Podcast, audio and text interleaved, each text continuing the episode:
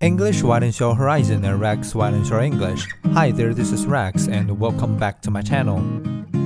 Oppenheimer drops into cinemas.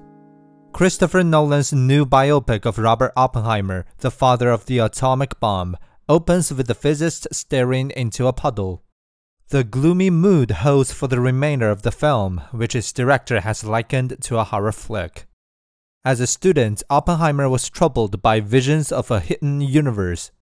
Having created the nuclear weapon which in 1945 was used to raze the Japanese cities of Hiroshima and Nagasaki, he was appalled by his bomb's effects. The film shows him hallucinating people vomiting with peeling skin or charred flesh, symptoms of radiation sickness.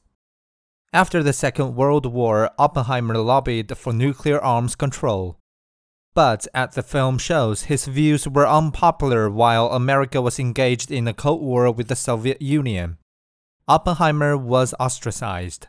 Today, there are 12,500 nuclear weapons in the world, and the threat of one being used is ever present.